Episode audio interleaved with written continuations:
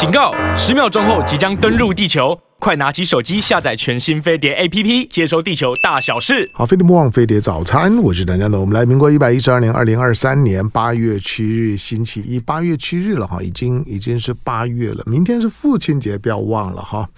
好，那呃，礼拜一的时间七点钟的时段早餐读书会的单元哈，我们继继续呢，每每个月呢，我会请呢这个。呃，台大台湾大学呢中文系的副教授呢蔡蔡碧明呢蔡老师，那来到飞碟早餐的现场呢，继继续的呢讲授呢庄子。好，那呃蔡碧明老老师的庄子呢，主要分成两个系，一个是庄子重新开始，庄子从新开心就是你的内内心的心，庄子重新开始，这个是把把庄子的内七篇，那从从从这个齐物论逍遥游一系列。哈，到到的那那七篇呢，就逐句的，就章句解。逐句逐句的解，好，那我们我们已经到了到了，就是说呢，那七篇的那七篇的，就是说呢，完结篇的下篇，也就是那七篇的最后一篇的印帝王。那我们今天呢，继续呢讲解印帝王。另外呢，蔡炳明老老师的庄子系列呢，还有一个系列呢是正式时候读庄子。好，那配合的庄子重新开始，这个是呢漫画版的庄的庄子。那当呃完完结篇呢出来的时候呢，也是。正式时候读庄子的完结篇呢出来的时候，这方方便呢比较懒的人，像我一样的人呢，去去去读。正式时候读庄子，因为漫画版的比较容易看完了之后呢，就是说呢图文并茂呢，你会呢比较容易呢去吸收庄子。但是呢，真正呢对于庄子的，就是说他的精神意涵的理解，尤尤其。古往今来啊，研究庄子人这么多啊，那许多人呢，对于对庄子呢，都有自己的看法。那比较详详细的，就庄子的章句，还是要回到呢庄子呢重新开始。那今天在我们现场的那台大中文系的副教授，那也也是呢庄子重新开始的作者。这这一套书呢，天下出版。在我们现场，蔡炳明老师，欢迎。啊，向龙哥好，各位听众朋友好。好，来，我们今天呢继继续讲呢庄子呢内七篇的最后一篇，也是完结篇的下下篇。那下篇呢上上篇呢是大宗师，那第六篇第七篇呢是印帝王。今天我们讲印帝王的第一百四十七页，对不对？对。由心于淡，和气于末，顺物自然，而无容思焉，而天下治矣。是。呃，我想请问一下香龙哥，你说，你觉得在你个人世界里面，什么是你生命的天堂？什么是我生命的天堂？呃，这问题有点有点抽象，就是我只要觉得一个人一本书。然后，甚至于一杯酒、一杯茶，任何一个空间对我来来讲都很自在。啊，我为什么要问您？为什么？因为你描述的天堂会很接近庄子讲的。真的吗？我我的，因为我我我本来想说，这个这这这不是很正常吗？每个人不是都。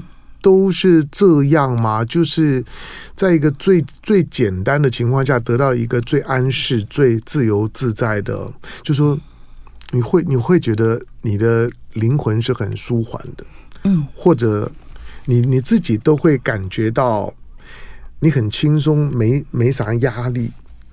那我最近。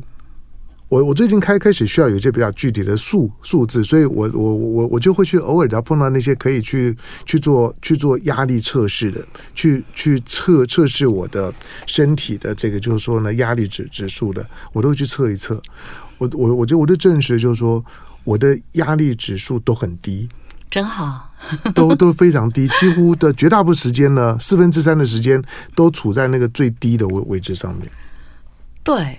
其实刚刚向龙哥讲的，我觉得有一个很像庄子在跟我们说的。嗯，庄子用“游”这个字，嗯，逍遥游，嗯，游心，就是我们觉得我们的心情就是一种在天地间游玩的旅游的心情。嗯，那有时候这样一种游玩的心情，我们必须要透过一些失去了这样的状况的心来了解。比方说，你觉得。很焦虑，嗯，很陷溺，嗯，很不安，你才会觉得哦，原来一个所谓灵魂的轻松自主、自由自在是这么的幸福。那只是刚才，也许我们说一杯茶、一杯酒，嗯，就可以达到这样的境界。可是如果忽然间有人在外面，可能非常的吵杂，嗯，它的音量、它的对你的影响，超过你能够静下心来看书的状态，嗯，甚至于有盗匪，嗯，突袭了你的房间，或是有恐怖分子，嗯。那这时候，这一种我们的心灵的天堂可能就有了破口。嗯，那我觉得庄子整个学问很，我个人觉得很珍贵的地方，他教会我们在各种处境里面，逆境也好，变局也好，还是能维持这种很像在旅行的心。嗯，就是他的心灵可以是很丰富的。可以是很坚韧的，意志力可以是很坚韧的，可以是充满了幸福感、嗯，珍惜感。可是他仍然是平静的，嗯，而不是很嗨、很兴奋。有时候我们的天堂感来自于我们在天地之间的获得，嗯，可是庄子是要让它变成一个常态。那当我们了解。我我今天在呃要来这儿，我再重新准备一次这段的课程。我真的好喜欢这八个字：游心于淡和气于墨。我觉得它简直就是可以请书家写很大，没有错，张贴很有美感。嗯，那游心于淡，我觉得“淡”这个字真好。嗯，那我很想，我会想到，我很喜欢做菜，或者喜欢吃好吃的东西。这应该是每个人都喜欢的，嗯，后者。那我就会发现，什么是好吃的东西，或做菜。我发现我用的调味料越来越少，嗯。我后来发现，炒青菜我基本上现在已经不用盐了，我会在醋跟胡椒里面挑一样，嗯。然后我觉得那就是青菜最好的滋味，而且你也不可能只吃青菜嘛，还有肉类或其他，嗯。那也就是这种淡的滋味。很淡的滋味的美好，比方东坡说“人间有味是清欢”，嗯，而不是那种浓烈的。对，我觉得这个“淡”字真的太重要了，因为呃，包括用情吧。我之前遇到一个海峡对岸很有名的琵琶老师，嗯，然后他就讲了一句让我觉得很有智慧的用情的语言，他说。在感情的世界里啊，太爱跟不爱一样要人命。嗯，可是我们在学校也会处理一些学生感情的提问，通常来找你的都是因为遇到不爱我爱的太少。可是太爱，其实也是对心灵的世界也是一个祸端。嗯，所以我觉得庄子我们说游心于淡，这个淡主要就是你对这个世界。你有多用力，你有多执着。嗯，那我觉得常常你要叫一个很执着的人不执着很难，他只会哭得更伤心。嗯、就是像你叫个紧张的人说你不要紧张，对，他只会更紧张。没错。那最好的办法就是让他能在意另一件事。嗯，那我觉得这是庄子的学问给我们的很重要的一个练习。就是你还是会在意在人间事的许多，嗯，但是你就是更在意自己的心了，因为一个人一天的精力又只有这些，嗯，你那么重视你的心的时候，你对外在世世界的执着一定会变少，嗯，因为他整个人的能量、人的思维、人投注的精力都是有限的嘛，所以我觉得他教我们一个很重要的就是。越来越重视自己的心，嗯，那这个重视，当然，我觉得透过在我的著作里面，《庄子》书，他会很清楚让我们知道，一旦你心失去这样的平和，有一本书，香龙歌迷让我说过，叫《医道同源》。嗯，那本书里面，我觉得很有意思的是说，可能我很小就开始读医书，对。可是我一直到十几年前得癌症之后，我就发现我在重读医书，我在意的点变得完全不一样。嗯，我以前很执着于啊、呃，这个穴道治什么的，这味药治什么的，这个病我们要怎么处理？嗯、可是我发现，我就看到很多我以前会很快跳过的地方，比方说精神不进，如果你的精神不往前走，嗯，不管你投的药石，你的灸穴有多精准。你的病绝对不会好起来。嗯，那过去我在读医书没有很注意这一块，也就是说，当我们去学，呃，我记得我在念呃研究所的时候，曾经有一段时间，我可能一年四季都穿长袖。嗯，为什么？长裤。为什么？因为你一撩起来，里面全部是穴道。什么意思？我为了很精准的计缩，因为我那时候同时学郑经络跟董氏奇穴，哦，所以你你在你给自己我，我把它标记，不是，嗯，哦、我用颜色标记在自己的身上，哦、这样、啊，每天洗完澡就要再标记一次，因为它会变淡。那我不要让别人看到，嗯、所以我都穿长袖。嗯，就是我曾经那么用力的，那，这样你还能交交男的男朋友吗？哦，这个 手一撩，全部都都是上面自己做满的记号。哦，我可能我我过去走来人生，嗯，那好像不是我的，嗯，我会觉得被打扰的感觉，而从来没有觉得缺乏的感觉。啊，这是一个题外话了。嗯，那我要说的是，我曾经那么在意那些穴道，但是你背后还是希望有一个你能得到这个医术的精髓嘛？我们学任何东西不就是这样吗？对。可是到最后，你会发现说，你居然遗漏了最重要一块，所谓的由心于淡。嗯，然后你要怎么样去把在意收回这个人的自身？嗯，我觉得你才会觉得说，去重视心平气才能和的心平，嗯，真的是非常非常非常重要的一件事。嗯，那我觉得我在这几年吧，也许我会。更觉得庄子真的是一个必读国民必读书目。嗯，为什么呢？我就在这个暑假，然后学习当中总会有几个帮助过我的学生，我都会觉得要送他们一个什么礼物。那请吃饭，嗯，是最一般的。对，我这次送了一个我自己觉得比较别致的礼物。嗯，因为我在疫情之后这几年，我除了练穴道导引太极拳，我也练了缠柔。一个新的体育活动，嗯，应该说是一个，呃，就是把瑜伽又做了一个变化，嗯、可是他可能发明了器材等等，嗯，如果讲的简单一点，它是身体做一个离，不是一个向心的收缩，而是个离心的伸展，嗯，可以把我们的纠结的筋膜或者骨节能够比较放松，它等于跟一道追求的向度很像，嗯。那因为一方面我自己有脊椎侧弯，所以我觉得这运动非常合适我。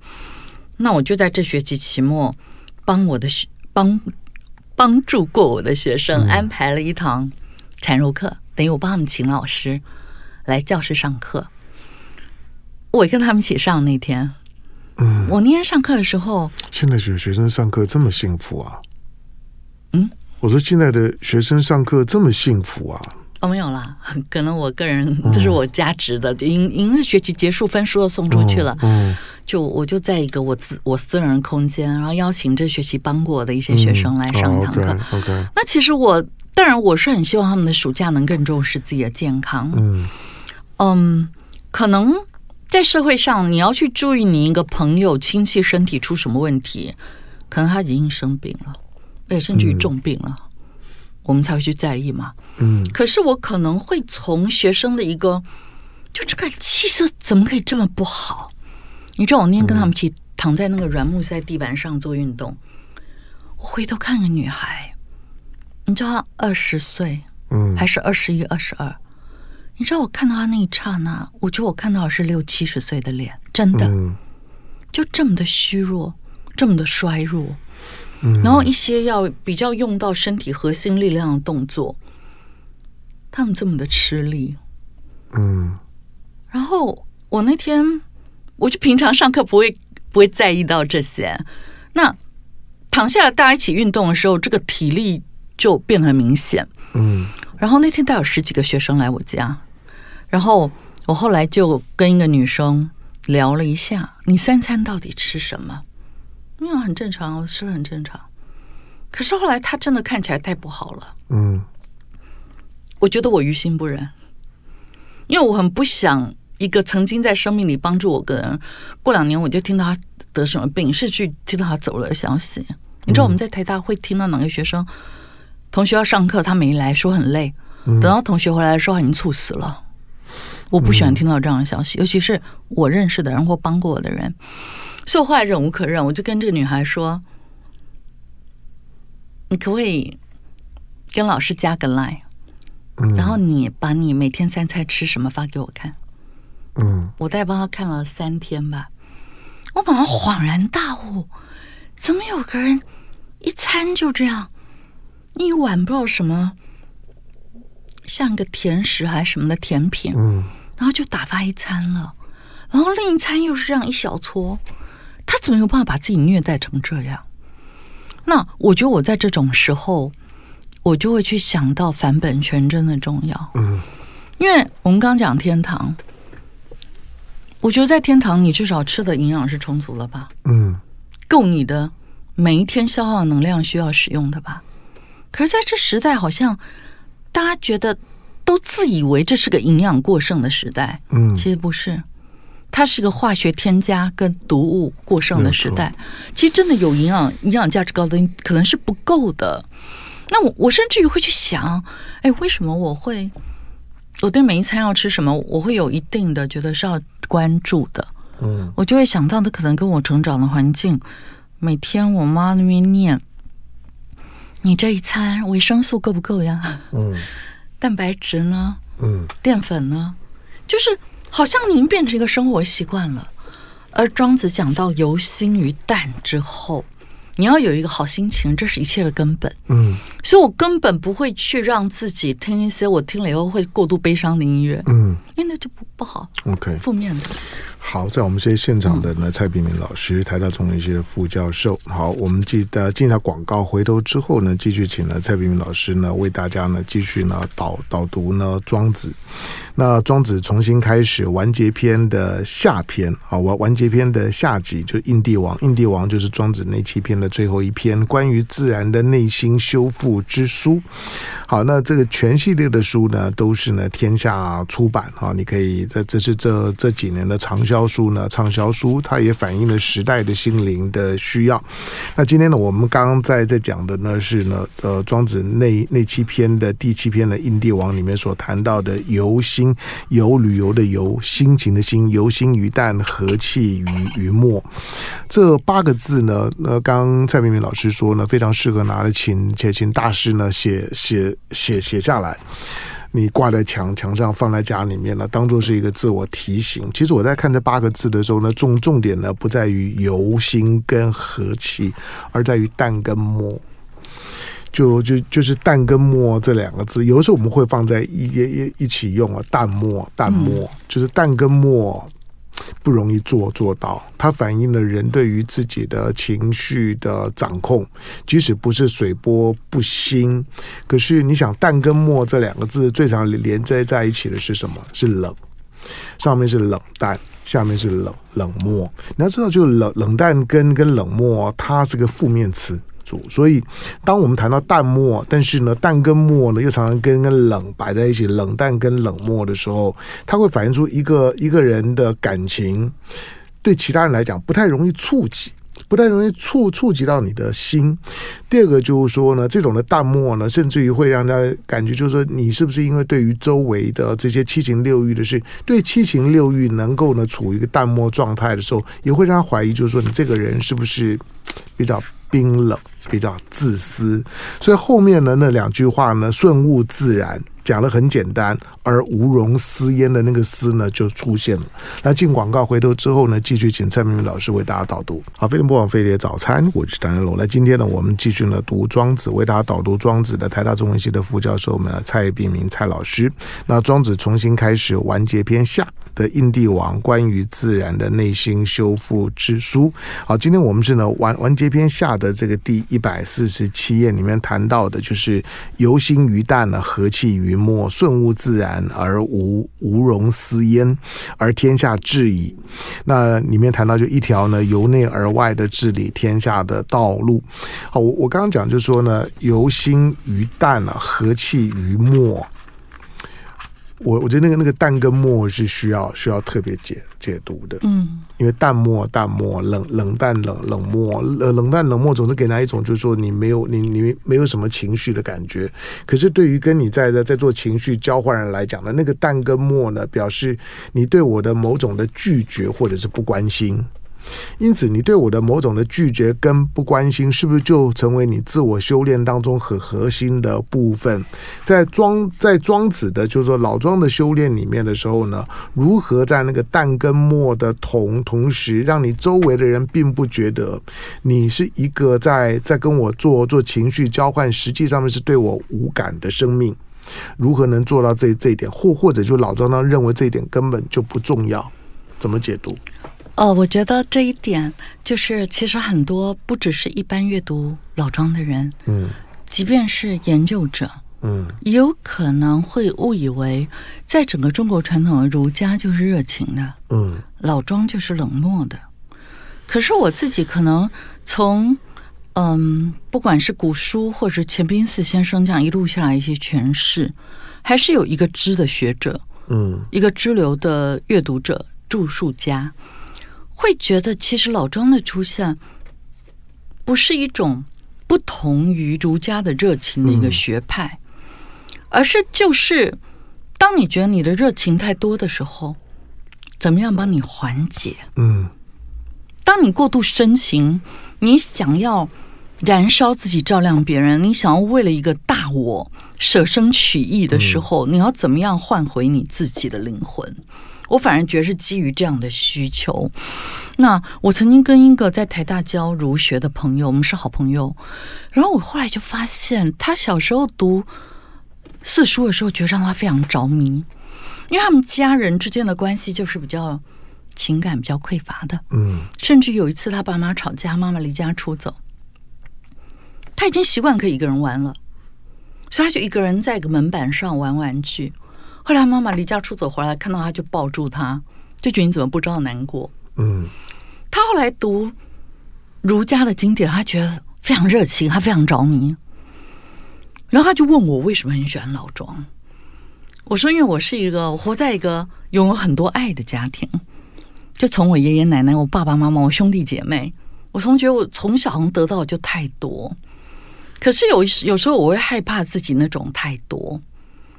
包括最近，嗯，我身边来了一个二十岁的新来的助理，嗯，我很容易就会觉得这个人好可爱，因为学老庄的人很容易看到别人优点，因为你这样就会有很好的心情嘛，嗯，他无意间讲了一句，哎，我发现他吃东西都很节制，你吃的也不多。他说：“老师，那是你还不知道我最爱吃什么。”我说：“你爱吃什么？”他说：“他最爱吃花生。” 那那哎，他跟我一样。你知道我，嗯，我第一时间跟他说什么？我说爱吃花生的人，第一个要注意，不能吃到黄曲毒素。嗯，所以你买的加工食品或者花生，你都要去确定它是安全的，这商家是可靠的。可你知道，他走了以后，他要走的时候跟我讲了一句话，他说：“老师，我下次看到你得是下礼拜四了。”嗯。我就有点依依不舍，你知道吗？我很少遇到这么喜欢我的学生。然后我我那时候才发现，哎，真的连续三天都跑到我家看看老师工作，我们什么需要帮忙的，嗯，帮忙打字啊或什么样。我们可能过了三天连续一天吃两餐的生活。然后他要走的时候跟我讲那句话，很触动我。我想我知道啊，我知道全台湾最好吃的花生是什么，我就。打算在他下礼拜四来以前，把那些全世界最好的吃的花生都准备好。你给他准备了什么？嗯，不能，我们这会变置入。我我下次，嗯、每一样带一点点来给向荣哥尝。我知道你是拒绝一切礼物的，我知道你黑，黑金刚吗？当然不是，那怎么跟我我说的好吃的比？嗯、我告诉你，只要是我说好吃的东西，吃过的人，嗯，都会一直找，真的，然后找不到就来问我到底在哪买的。嗯、好，那我就准备好了。我昨天那货到了，我在清点，然后把它放到很好的密封罐里。嗯，哎，我这样做的时候，我就觉得蔡明，你这人真的有严，有点严重。我就想到上一回一群同学来我家，因为我平常是不喝酒的，嗯，酒就是我做菜的一个调料而已，调味料。可是我发现他们喝酒，而且他们会带酒来，就一群学生一起来，已经毕业那些学生，嗯、我才发现我们家怎么没有合适拿来喝某种酒的杯子，嗯，我就会特别去买那个杯子。嗯，我要说的是，不要去误解。一旦学了老庄，你就会情感变很淡薄。嗯，我有时候觉得老庄这样的学问，就是要一给一种觉得自己的情感太丰富、太多情的人。你如何在拥有这么丰富的情感的同时，不会伤害、嗯，苦痛、折损自己的心灵？因为折损心灵就是折损身体，嗯，所以我要说的是，我觉得刚刚向龙哥说最喜欢“淡”跟“漠”这两个字，我觉得“淡”跟“漠”就是一种功夫，很难呢。可是你知道吗？你要你越知晓人间无常，我非常喜欢的这女生，她八月就要到德国去了，嗯，此去经年，我觉得。如果今天我不知道学儒家的人会怎么样，我一个学老庄的老师，我想，哎，那他会再来我家也没几天了。有的人会因为这样，那这个朋友我不必过度付出。可是我相反，你就是因为知道你们之间缘分这么短，然后这么无常，嗯，我会想好好珍惜拥有的这一切。对，那就是因为你在所有相聚的时刻，你珍惜了你。离散的时候没有遗憾，嗯，你知道很多飞机失事的时候，那个黑盒子里都会听到有母亲或者是情人的呐喊，嗯，怎么办？我还没让谁知道我是这么的爱他。其实人面临死亡的时候，很多人会说出来一句话，嗯，可是我觉得你读懂老庄，你认识无常，你不会把你所有遇到的好当成理所当然，嗯，可是你一旦遇到的好。你就会认为这就是一次性的，嗯，你不会觉得它是千秋万世的，所以你会特别珍惜。呃，我想苏东坡或者李白都是被认为很庄子的文人，嗯、很像李白的诗说：“ 我醉欲眠卿且去。”我喝醉了，我困了，嗯、你走吧。对，嗯、我觉得真正的好朋友应该是可以这么坦白的嘛。没错，怎么会？你还坐在那儿，我不好意思下逐个令，所以我跟着我喝咖啡，不可能嘛。嗯，因为我们是朋友。嗯，那可是不表示我不想再跟你见面啊。所以李白说：“明朝有意抱琴来。”嗯，所以这句话如果讲的白话一点，讲的习惯学一点，因为我这几年在台大也开习惯学的课。嗯就你要早睡早起啊，嗯，你要很在意自己的睡眠啊，所以我喝醉了，我现在该睡了，拜拜。嗯，走吧，走吧，你我我对对对，我我不送你了。所以你这里我刚讲出来的，把，把门带上。对，有一种是对缘分、情感、对朋友的无限珍惜，可是有一种珍惜是在这些珍惜之前之先。我对我生我睡眠的珍珍惜，我吃三餐的珍惜，嗯，那。我对于我是不是有好好锻炼我自己身体的珍惜？嗯，可是我觉得这边很重要，就是说，你不要觉得，我们不要觉得说，好，今天儒家叫我们抛头颅洒热血，今天老庄叫我们返本全真，在有丰富的情感之前，要先能照顾好自己的睡眠等等，那些是更根本的东西，而不是是风格的不同。嗯，因为你有没有这样的心，一个心平气和的心。就会影响你体内的气是什么样，嗯，所以那个淡漠，你跟世界的关系，还有不执着，其实是让你能够拥有。我想我们在成长的岁月，我们在台湾，我们都读过孟子的“养气与之言章”，嗯、我善养无浩然之气。那如果读过这个庄子的《逍遥游》，斯人也。将磅礴万物以为一。嗯，他的气可以跟天地万物在一起。可是它不是一种形容，因为可能我自己有从事啊，就是我我修养我的心跟我养我的气是在一条路上的。我知道，当你身体的真阳之气变充沛的时候，你的身体是很放松的，嗯，是没有僵硬之感，没有怕冷怕风，没有中医所讲的风暑湿燥寒客留在体内的。嗯，那当这些东西跟我们的生老病死这么攸关的时候，你就会觉得庄子之学太重要了，真的不能忽略。好，在我们现场的呢，蔡璧名老师。那现在我们我们导读的是呢，庄子重新开始完结篇下，也是呢内七篇的最后一篇。好，我们再再再再谈到呢，就印帝王。那印帝王呢，关于自然的内心修复之书。哈，这个内心修复人。但但跟墨不是一种的拒绝，但但跟墨通常必须要具备，第一个你要自得其乐。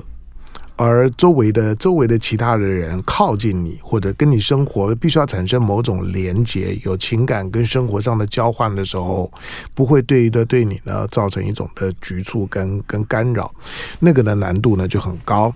它跟儒家很大的不同，儒儒家所有的礼礼教，任何的礼教呢都会产生压压力。因为，因为它都会有一种的框框限感，你必须符合那个规范。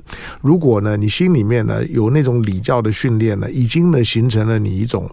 一种制约的时候呢，你就不可能呢告诉你身为再再亲近的朋友，就我喝醉了，你自己走 走吧。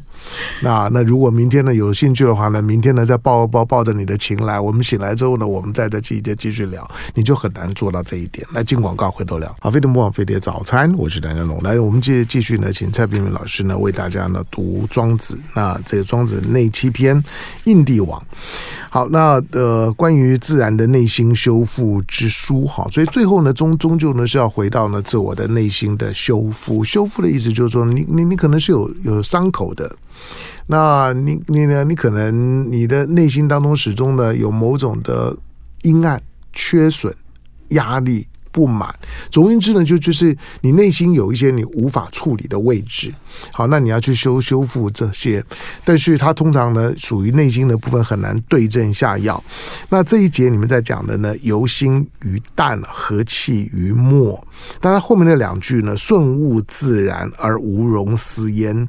这个顺物自然顺着前两句话呢，可以理理解，就是如果你做到前面这这点，就可以顺物自然而无容思焉是什么意思？就是说，你没有你的私心在里面。那我觉得，就像向龙哥刚刚讲，你能够由心于淡，和气于默。嗯，我觉得你要对别人没有过多的感情，这个很难。嗯，一旦喜欢就很难，一旦在意执着就很难。这不只是感情，嗯、工作也一样，你想得到的东西也一样。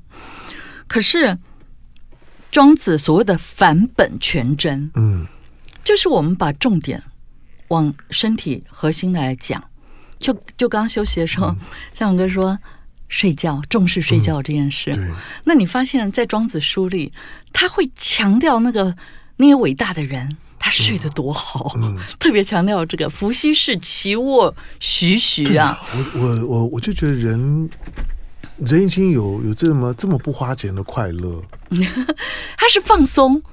放松自己非常棒的方式。嗯，你一旦睡得少，你整个，我们呃锻炼的人说筋膜，当代医学说肌筋膜，嗯、你的肌筋膜要放松，你一定要睡够，睡眠品质要好。嗯，另外，现在很多体育我们强调 zone two，就是不要很剧烈。嗯，比方说穴道导引、太极拳，嗯、那。它都是属于一种让你放松的锻炼，而不是那种重训那种让你肌肉紧张的锻炼。然后或者你关照自己的心，如果它扰动了，你关照它，让它静下来。嗯，那你就会问说：怎么可能办到？你一旦认为这是人间最重要的价值，你马上就办得到。因为我从小被教育，就是说你有负面的情绪，等于你在喝老鼠药。嗯，哎，你听到这样，你不可能去喝老鼠药，除非你打算死了。嗯，那像我们这种认为灵魂永恒的人，死了也没死啊。嗯，所以你会把在意跟付出，嗯，我真的觉得一个人活在这样的一个时代，你只要很在意你的睡眠，嗯，把它当成很优先的事来处理，然后很在意你的三餐。把它当重要事来处理，嗯、很在意腾出一点时间来放松自己的心灵跟身体。嗯、你真的这几几件事做好了，我觉得你对外在世界不可能会过度在意，嗯，对吧？因为时间有限嘛。睡觉真的那么重要？我我很重要。我，我是随便讲的，我我我只纯粹讲我自己的感觉，就是我觉得，我觉得睡睡觉不需要把我的时间给框限住。就是当我想睡的时候，我就可以睡。我即使喝了茶、喝了咖啡，我都可以，我都可以睡。我觉得食物也没有那么讲讲究。我觉得只要有有蛋，有花生，我觉得就很棒啊。其他的我觉得都不重要。如果有水果，像现在夏天的水果这么好，我们是想到水水果都很开开心。就我我每天都在想的就是，嗯，今天去去找点什么水果吃，我就我就觉得就就很够了。所以根本花花不到什么钱啊！可是很多人，你知道吗？我最近有听到一个朋友生病，可是那朋友其实国内应该是说养生或体育，在我心目中也是到达翘楚地位的人。嗯，然后我听到说他很震惊，呃，因为癌症，嗯，而且期数已经比较晚了。那可是我私底下马上问了一个问题，因为我认识他家人，我就问说。他三餐怎么吃的？嗯，他说吃了几十年的便当。嗯，我第二句马上问他睡得好吗？非常不好。嗯，那我听到这个症状，我就不惊讶。你知道我在台大开习惯学的课，教学生望诊，就看气色。嗯，望诊完我一个一个问，我学生说：“老师，你就问一样问题干嘛？就问他你们三餐吃什么呀？嗯，你几点睡啊？睡多少啊？你在不在乎睡觉这件事？”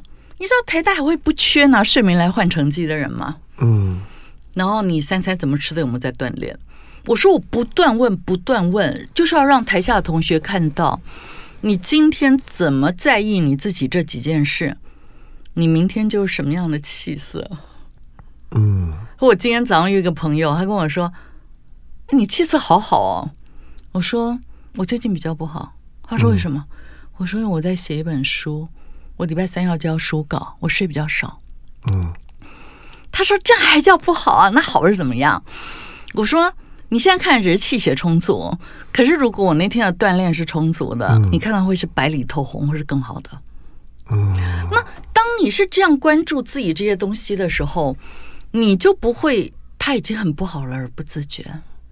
嗯，嗯好，当然如果呃你能够做到这个境界了。当然，庄子的内七篇是有层次的哦，就是一是一一一层一层。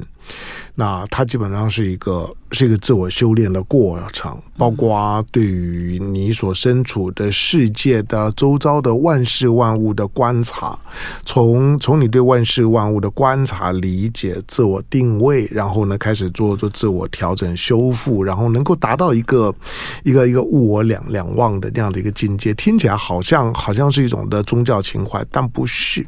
当然，有的时候呢，它需要一点的一点的。呃，时间一点的年纪，一点的经验的这些的操练，但是呢，本质上面来来讲呢，它还是关乎到呢一种面对自自己生命的知知识。讲讲起来有点抽象了，不过呢，这一节里面的这几个字“游心于淡”。和气于末，顺物自然，而无容思焉，而天下治矣。后面的这个“而天下治矣”，能够呢从一个人的游心于淡，到和气于末的淡漠，到天下治矣。庄庄子的这个在对于对对世间的这种的秩序感的理理解，经常会让觉得在一个很大的 scale。看起来是一个很个人、很很内心的事事情，但他认为能够做到这个样子，天下治矣。好，这个呢需要呢大大大家的解读，但是重要是说，嗯，希望希望大大家每个人。知道睡睡觉是很重要的，可以吃自己想吃的食物，然后呢，身体健康，基本上没有病痛，或者就算有有病痛呢，也不干扰你的心，那种的境界。其实他真的需要捕捉。好，今天呢，非常感谢在我们现场为大家导读呢《庄子》的《庄子重新开始完结篇》下印帝王的这个最后一篇。那我们刚刚谈的这个章章节呢，大家可以好好自己捕捉一下。蔡璧名老师说，可以找个书法老师，或者如果你书法写的不错，你可以把它们写 写写下来。来书呢，天下出版。来感谢今天到我们现场的台大中文系的副教授蔡炳明蔡老师，感谢。谢谢向龙哥，谢谢听众朋友。